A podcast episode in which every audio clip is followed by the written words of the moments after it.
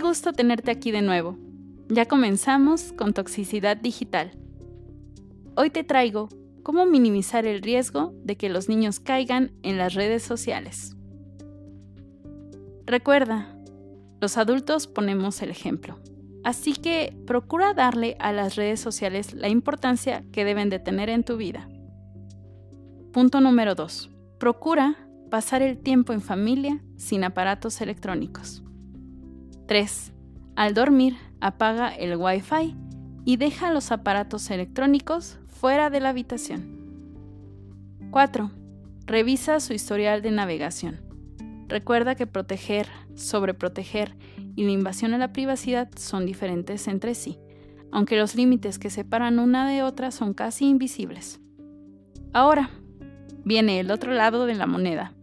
Y si mi hijo ya tiene 13 o 14 años, pues sí, de ser así me parece ya común que tendrá alguna red social. Entonces, vamos por las recomendaciones para los jóvenes con redes sociales.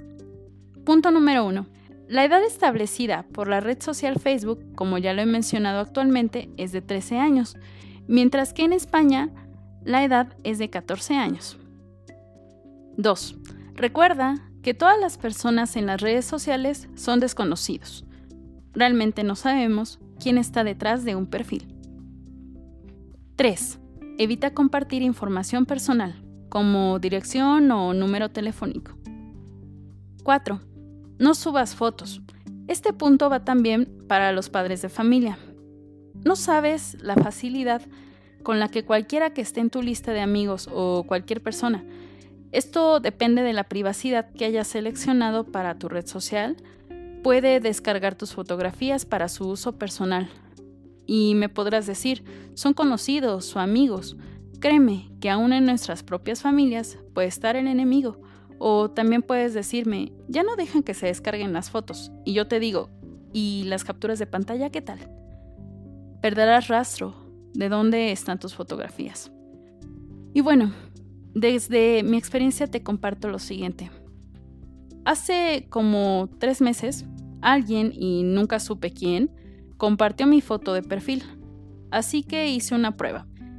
Pedí a un conocido que hiciera lo mismo, que compartiera esta foto, ya que usualmente la foto de perfil es de corte público.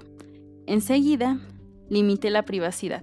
De público la puse a solamente la pueden ver pues mis amigos de Facebook y por suerte la foto dejaba de ser visible en el lugar que se haya compartido.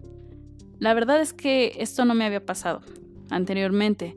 Actualmente tengo 28 años y aún así ve lo que ocurrió. Así que ahora tengo que limitar la privacidad de mis fotos de perfil. La realidad es que yo no tendría por qué delimitar la privacidad. Vamos, son mis fotos. Pero la gente está realmente mal de la cabeza. Punto número 5. Internet, las redes sociales, son un medio de comunicación. Aún ahí hay que dirigirse con respeto. Te sorprenderás la cantidad de niños que he visto usando palabras altisonantes. 6. Si algo te incomoda, dile a tus padres. Es claro que estaba directamente para los adolescentes, bueno, en general todos los puntos, pero para que sea una buena comunicación entre padres e hijos debe haber una comunicación abierta, porque solo entonces el adolescente se sentirá en confianza para externar lo que le ocurre. 7. Quita, desactiva la ubicación. Actualmente en Facebook esta característica se desactivó, sin embargo hace cuatro años aproximadamente cada foto que publicabas tenía la ubicación. 8 Guarda conversaciones.